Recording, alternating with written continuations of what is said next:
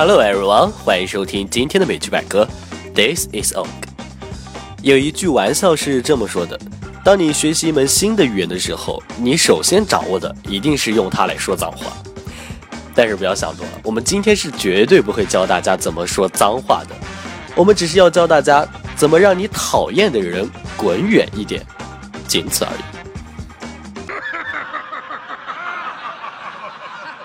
Beat it, kid.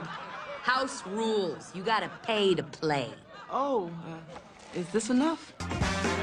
第一个我们大家都知道的，而且很多的中学老师都非常喜欢用的，get out。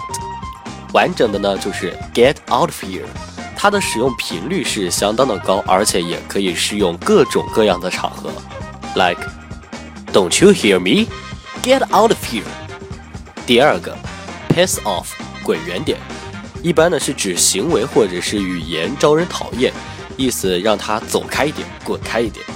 大家可以看，piss 它有小便的意思，piss off 就是说 让你站远一点小便。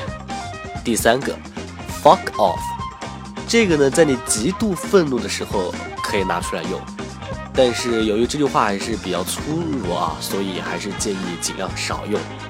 最后一个，beat it，beat it。在美国口语中呢，它的意思程度呢比较中等，like beat it，I'm in a bad mood。Michael Jackson 有一首歌就叫做 Beat It，里面有一句歌词 So beat it，just beat it。这里面的 beat it 就是这个意思。这首歌呢是一首反社会暴力的作品，告诫年轻人要远离麻烦，暴力不能够解决一切问题。So beat it，just beat it。以上就是今天美剧百科的全部内容了。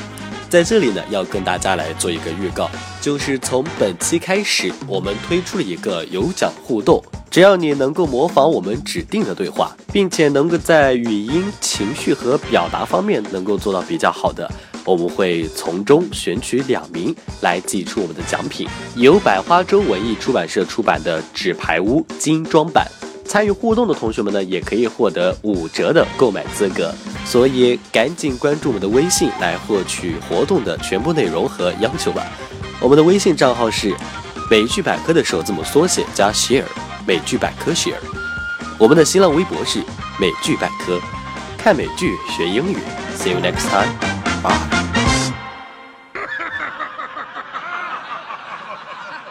Beat it, kid. House rules. You gotta pay to play.